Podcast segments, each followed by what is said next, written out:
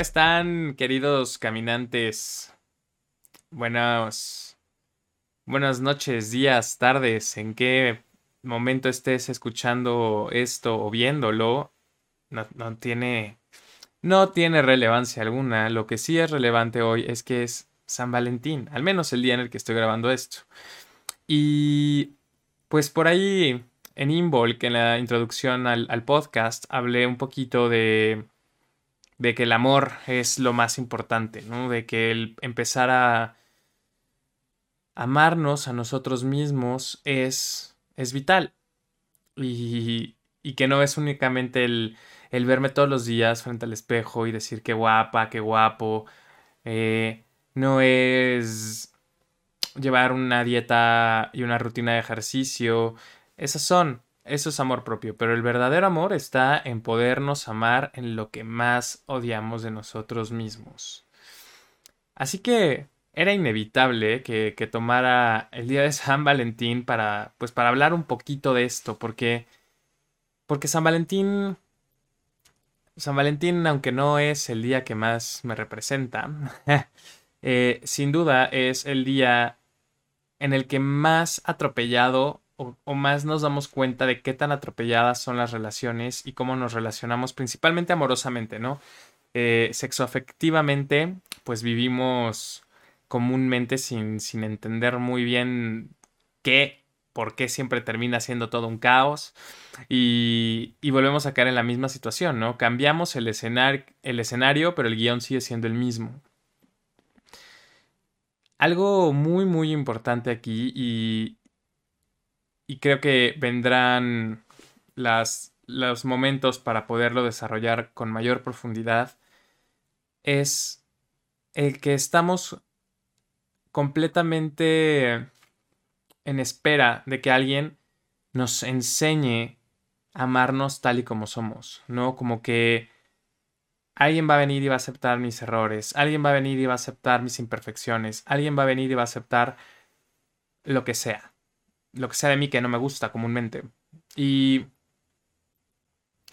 y ahí es donde perdemos, porque ese primer reflejo, esa primer necesidad de que alguien haga por mí algo que yo no he podido, es en donde comúnmente fracasamos en todo. O sea, que alguien me saque de la miseria, que alguien sea mi salvador, que alguien sea quien guíe mi vida espiritual, que alguien sea quien me diga cómo debo de comportarme, que alguien me diga cuál debe de ser mi postura política, que alguien se encargue de hacer que, el país crezca.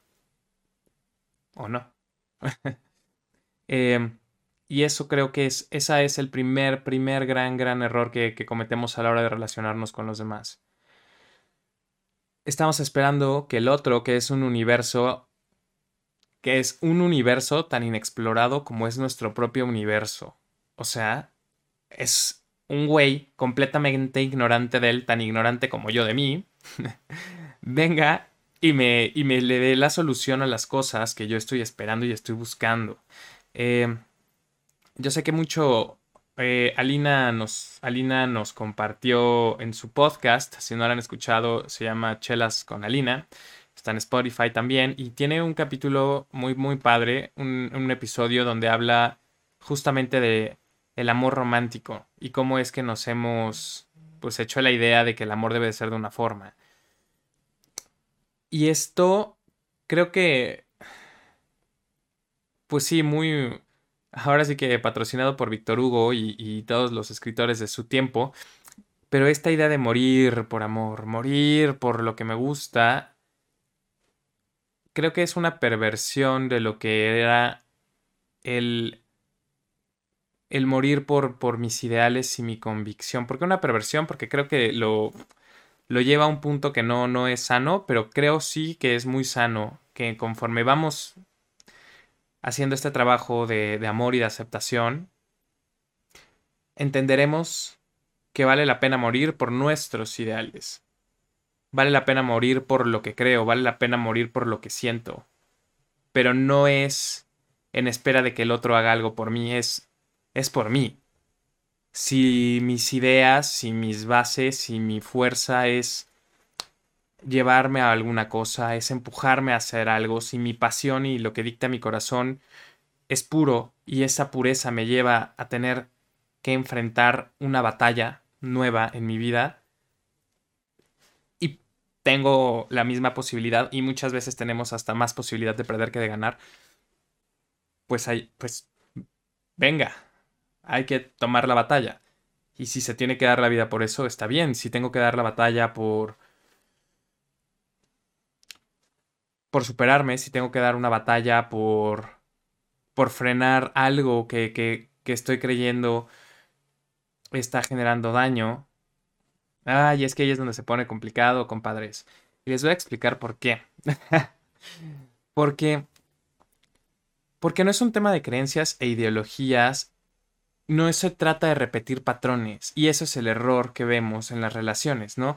Salgo de una relación con ciertos criterios y con cierta em, dinámica. El culpable fue él, fue ella. Y después caigo en otra relación en donde veo que el patrón es el mismo una y otra vez. Y lo mismo pasa cuando estamos queriendo movernos hacia nuestros ideales y hacia lo que queremos.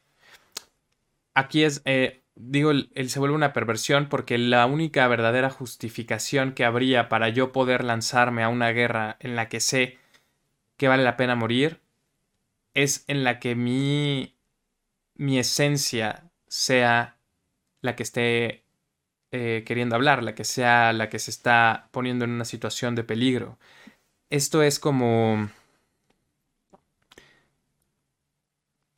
es, una postura muy diferente a la postura que tenemos comúnmente infantil de a mí me enseñaron que las cosas son así y esto se tiene que hacer así. Y yo en mi relación pasada las cosas las viví así. En mi mejor relación yo hacía esto y ahora lo quiero replicar en una nueva relación. Y se nos olvida por completo que son momentos, tiempos, circunstancias y personas diferentes. Circunstancial de modo, tiempo, espacio y lugar. y este... Y eso es el, el, esa es un poco la diferencia. Creo que eh, lo que pasa con este amor romántico es que una vez más nace de la necesidad de vale más la pena morir que el, que el rechazo de, de, quien yo amo. Y, y vale más la pena sufrir yo que a quien yo amo, o a quien me atrae, o a quien me gusta, o a quien me excita, o a quien me llame la atención de cualquier forma, me rechace. Entonces, es una tendencia bastante infantilizada. Realmente creo que sí estamos viviendo una sociedad infantilizada, eh, incapaces de poder generarnos nuestros propios juicios, incapaces de podernos generar nuestras propias ideas. O sea, toda esta tormenta de redes sociales nos inunda así de, información que comúnmente está ya dirigida hacia algo. Y nos va privando poco a poco otra vez del, del, trabajo personal, del regresar a mí, de poder sentarme y decir, bueno, pues creo que mis celos sí están haciendo un problema a la hora de quererme relacionar con los demás. Eh, y esto de los patrones repetitivos, pues claramente, señores, a quién queremos engañar son las cosas que aprendimos de casa. Y el hacernos responsable poco a poco es podernos mover hacia algo diferente. La, la, el camino del, del adulto, el camino del guerrero, uno de los grandes precios a pagar por ese camino es la culpa.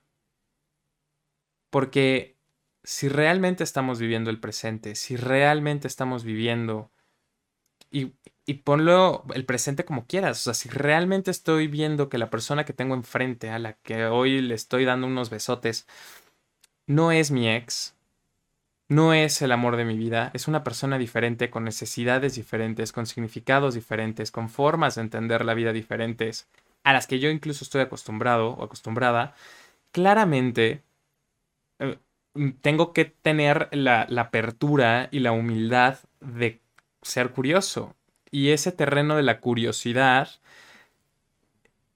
es, está, está, pues así como, como, como fértil para yo poder también desarrollarme en él. Entonces, esta, esta idea del, amor romántico, eh,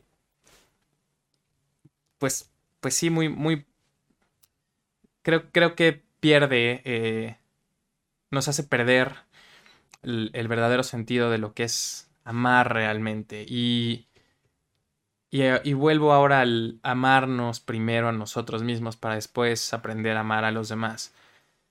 Por justo lo, lo que te estoy diciendo ahora, querido viajero. si si el, el mundo, la persona con la que me estoy involucrando es este universo desconocido para sí mismo y yo soy un universo desconocido para mí mismo, ¿en qué cabeza cabe y en qué momento cabe que podamos querer empatar con las mismas piezas con las que hemos querido empatar toda nuestra vida? Ahí es en donde se empieza a volver caótico y ahí es en donde no estamos realmente eh, en, el amor. Sí hemos tergiversado y creo que hemos hecho un muy mal uso del amor. Y, no solamente el amor eh, de pareja. Vean el amor espiritual. El amor a Dios ha hecho guerras. Hasta la fecha sigue siendo guerras. Y es lo que más ha matado en todo el mundo. Y es amor. ¿Cuál es la diferencia? Que alguien que es centrado y que puede reconocerse y que puede saber que está pasando por un proceso en un tiempo diferente en lo que, en lo que recibe la información que, queda en su cabeza, va a poder decir esto, pues sí, igual y para mis papás esto fue, igual y para Víctor Hugo y, sus contemporáneos el amor era esto, porque pues bueno, había, había un, un tema en la historia del mundo en ese momento, que era un poco, pues también medio deprimente. Era la parte también del sufrir para sentir que se vivía. Em, pero los tiempos han cambiado y ahora, y ahora, querido viajero, la pregunta es, ¿y cómo vas a amar tú? Empezando a amarte por ti, que creo que eso siempre es el, el gran, el gran debate ¿no? En, en, estos lugares en donde no te gustas, en estos lugares donde esperas que llegue un tapón y acepte todo, que acepte que soy celoso, que acepte que me encanta comer helado todo el día y toda la noche, no sé, digo, las cosas que cada uno vemos o no, positivas o negativas, nos gustan o no, son 100% subjetivas. Sin embargo, es en la humildad aceptar nuestra posibilidad de cambiar y en la habilidad de reconocer que podemos adaptarnos una y otra vez a lo nuevo, al presente, creo que ahí es en donde empieza a ver el amor. ¿Y por qué traje también mucho esto de, de la batalla que se tiene que librar por, por amor cuando es, cuando es verdadero? Cuando el amor es, es el amor a, a lo que he vivido, es el amor a, lo que he vivido, el honrar lo que he perdido, el reconocer mi experiencia y el reconocer mi trayectoria, el reconocer mi sabiduría, el reconocer esas son batallas que se tienen que librar. Y muchas veces vivimos en algo que es espantoso también, que es el, el, el que, oye, te ves súper bien hoy, Ay, no, ¿cómo crees? Oye, es que me pareces una persona súper inteligente. Ay, ¿cómo crees? Yo soy súper tonto. Peor, eso es peor todavía. ¿Por qué eso? porque, porque esta falsa humildad em, lo único que hace es realmente pedir que no lo digan más. Y, y en que yo no me la creo, pues que me me la digan hasta que yo me lo creo. Pero cuando ya te lo creíste, cuando ya sabes que sí es verdad, cuando ya sabes que tienes el conocimiento, cuando sabes que tienes el valor, la fuerza, venga, las grandes revoluciones, y no estoy hablando únicamente sociales, sino las revoluciones industriales, eh, tecnológicas más bien, como la revolución industrial, pues vienen de eso, viene de que alguien dijo, oigan, yo puedo, o sea, estoy seguro que nadie, nadie, nadie eh, se levanta un día y dice, ay, pues voy a cambiar al mundo porque pues, me pareció que todos están mal. Creo que la gente que realmente ha logrado cambiar al mundo ha sido gente que siguió esta voz interior. Y... Y eso nos coloca muy en la línea de lo que va a ser esta temporada y por qué quise que hubieran invitados y por qué van a haber entrevistas, porque estas personas, a pesar de, de todo, siguieron su corazón, siguieron su voz, siguieron lo que más querían. Y creo que eso fue lo que hace la diferencia en que se vuelvan maestros, en que se vuelvan seres virtuosos, en que se vuelvan personas que son capaces de, de empezar a generar un cambio en, en nuestro mundo, en nuestra realidad. Hay una historia que me gusta mucho que decía Alfonso, Alfonso Ruiz Soto, querido Ponchilingas, que decía, pues, se las voy a resumir en un minuto, que una, una aldea se caía, quedaba todo hecho moronas, entonces la gente que huyó, pues ya estaban viendo cómo, pues qué hacemos, ¿no? Vamos a empezar a construir en otra, en otra isla, vamos a ver qué hacemos, y en eso veían que todos los días iba un señor con una cuchara a quitar piedritas, ¿no? De, de los escombros que habían quedado de, del terremoto, no me acuerdo qué había pasado.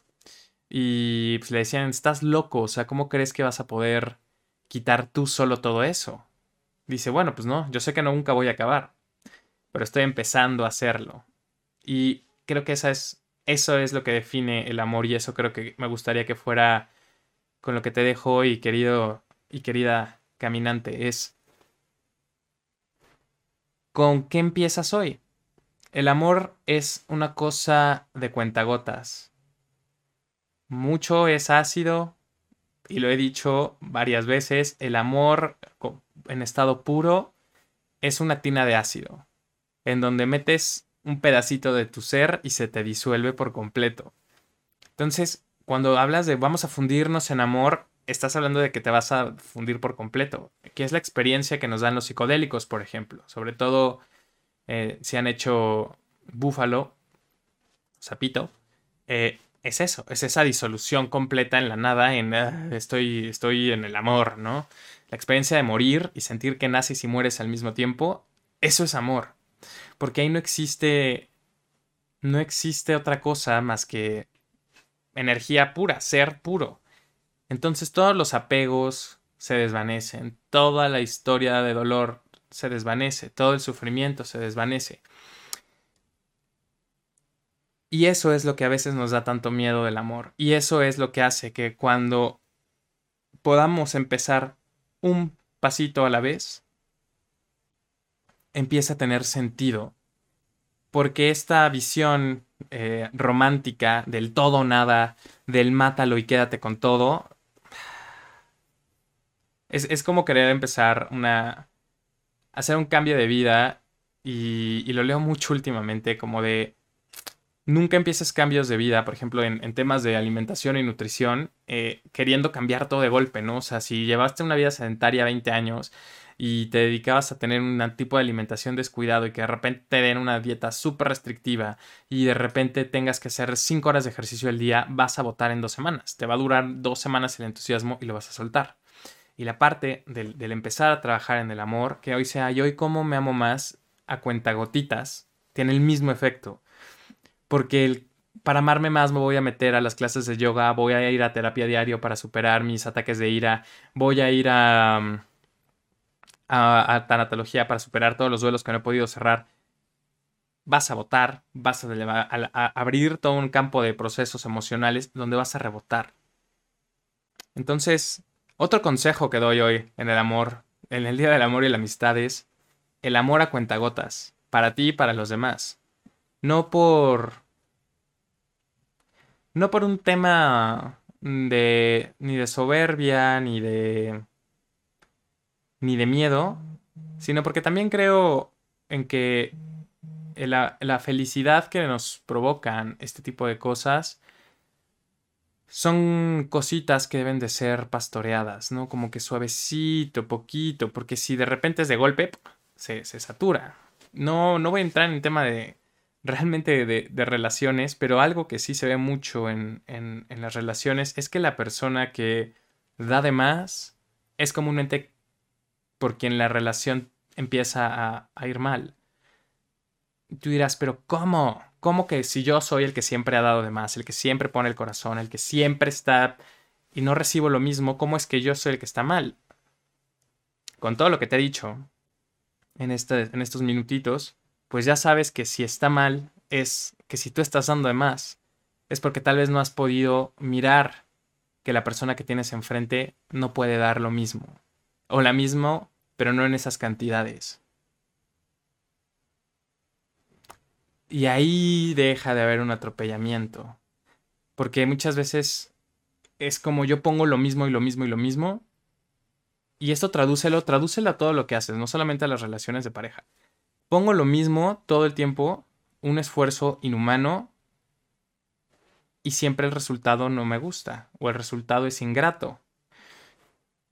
No sé, quién sabe. Tal vez estás em, fijado a, una experiencia pasada, estás fijado a una creencia de cómo debe de ser, de, de que tu valía depende de que si des o no des.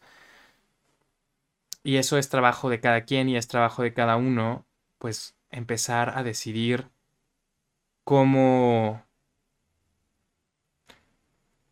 Es que no quiero decir dosificar su valía porque eso suena a este trip espantoso de... como delimítate a ser quien eres. No se trata de eso, se, se trata de más bien ser tan consciente de quién tú eres, ser tan consciente de tus grandezas y de tus limitantes, de tu virtud y de tu aflicción, que seas un maestro dominándote a ti y más bien un, un maestro en compartirte desde estas dos cosas. Y mira, ahora que tengo las dos luces, la roja y la verde, la roja y la azul, como que me, me cayó más el 20. Creo que eso, eso podría ser una, una muy buena definición de amor, ¿no? El qué tan consciente y qué tan capaz soy de, de compartirme con los demás, tanto desde lo que me gusta, tanto desde lo que no me gusta de mí. Y esto será, querido y querida viajero y caminante, serán pues los, los estándares que, que, creo que deberíamos empezar a colocar cada uno de nosotros a lo largo de, de nuestra vida y en especial en lo que está empezando a pasar en estos años, en estos meses. Este cambio, esta sociedad que está empezando a moverse hacia una idea nueva, hacia una forma de operar nueva, necesita aprender a desaprender. Y, en, y así como como el amor es aprender a amar lo que me gusta y lo que no por igual, amar es aprender a tomar y a soltar por igual también. El amor es el punto medio de todas las de todas las polaridades. El amor es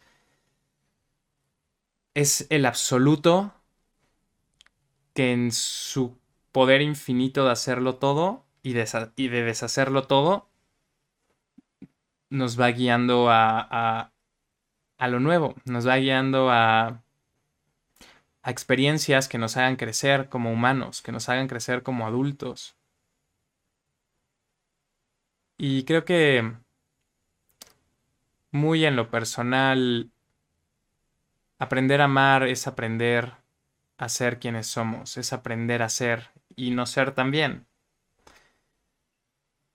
Así que este 14 de febrero que lo estamos pasando una vez más semáforo rojo en la Ciudad de México, en la mayoría del país también y creo que en la mayor parte del mundo eh, están de vuelta los, los, encierros.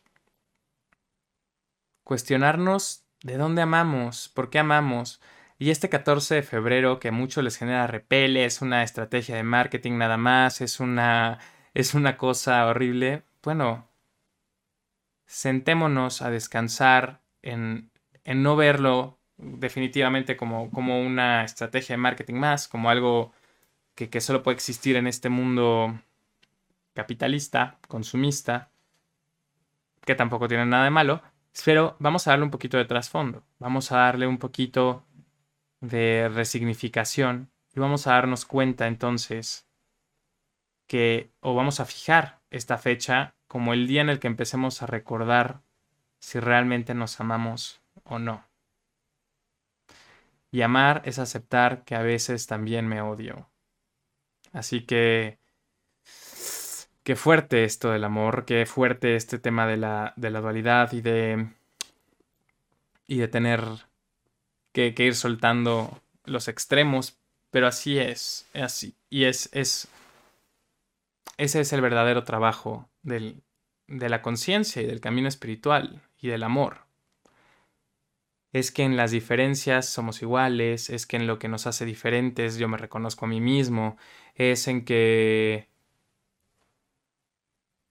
en que todo esto que suena tan paradójico y contradictorio esconde el regalo más profundo de todos, que es el placer de poder dejar de ser quien yo soy. Quien yo creo que soy más bien.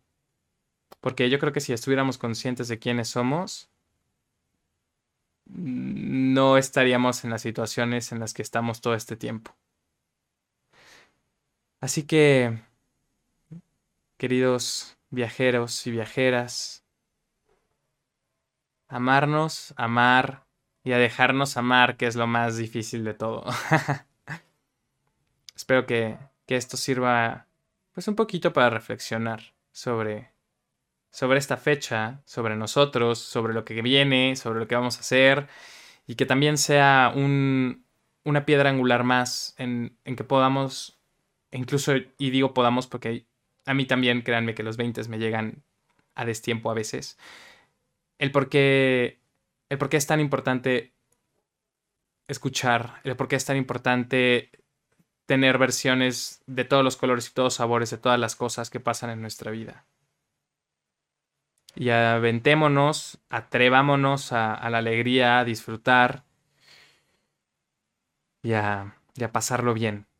Espero estén pasando un muy buen día. Espero estén, si están acompañados, empiernados, maravilloso. Si no, échense una copita de vino y si están acompañados, pues dos. Ya saben que yo me fascina el vino. Este. Y pues les deseo lo mejor. Siempre. Gracias por, por ser tal y como son a todos. Y nos vemos pronto con las nuevas cápsulas de este no es el mismo mantra. Un abrazo y mil gracias. Hasta pronto.